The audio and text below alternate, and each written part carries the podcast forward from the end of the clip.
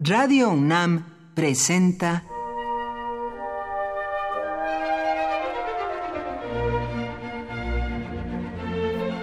Cuaderno de los Espíritus y de las Pinturas por Otto Cázares.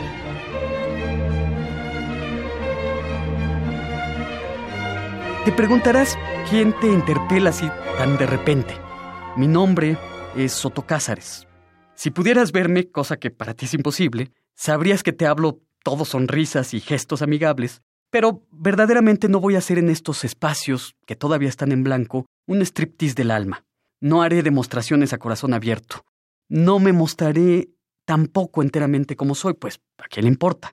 Me voy a mostrar como un articulador que quiere comunicar, extrayendo del pozo inagotable de la cultura. Mejor aún, quiero ser un tejedor. Eso me parece más apropiado, que desea entretejer una trama como un índice que no es mío, que no es tuyo, es de un mundo. Me atengo de antemano a lo ilimitado de esta tarea, que es muy bella por improbable. Solo muy recientemente nos hemos decidido para un nombre para estos microespacios. Cuaderno de los Espíritus y de las Pinturas.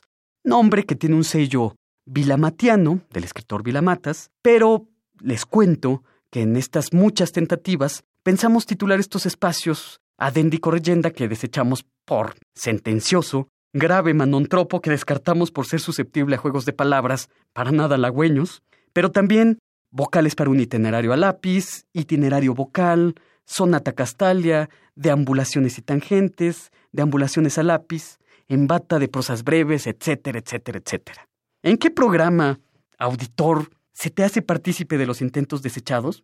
En este cuaderno de los espíritus y de las pinturas se hablará de muchos intentos desechados, de errores fructíferos en el campo de la cultura y de lo cotidiano.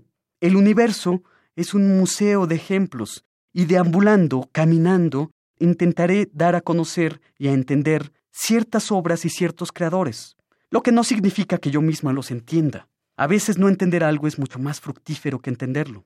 Hay por último en estas cápsulas una petición de principio que se ajusta por completo a la petición del autor inglés Cyril Connolly, enmendar por lo menos una sola letra del texto corrupto de la vida. Por hoy, Otto Cázares cierra el cuaderno de los espíritus y de las pinturas.